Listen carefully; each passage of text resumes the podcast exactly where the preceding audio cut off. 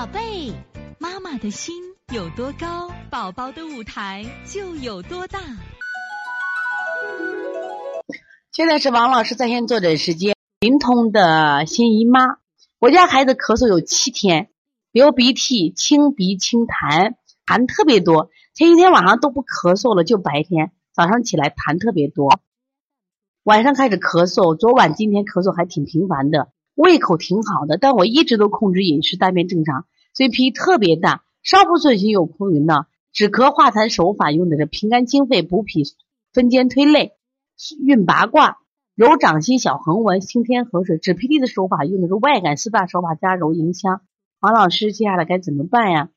如果是清鼻清痰啊，清鼻清痰的话，他现在你老止不，你是不是老止不住？那你别的穴位是这样，呃，你看你的痰啊，应该跟鼻涕有关系，因为他清鼻痰多得很。你咋做的话，你把别的穴位先停下来，把鼻要止住。我教你一个方法，就黄蜂入洞。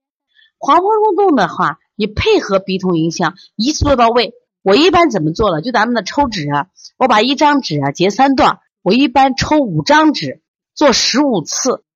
而一次呢，我给孩子唱一个短儿歌，有时间唱长儿歌啊，唐僧骑马东了东。你看那儿歌唱完以后有两三分钟呀，你看我做了多少？做了十五次，一次都搞定。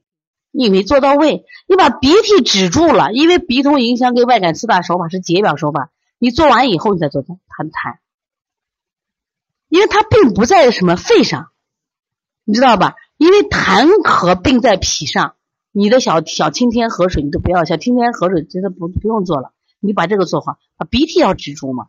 因为痰咳重在什么呀？你把看那如果没有鼻涕，我们重在化痰，治疗在脾上；如果他有鼻涕，重在治鼻涕上。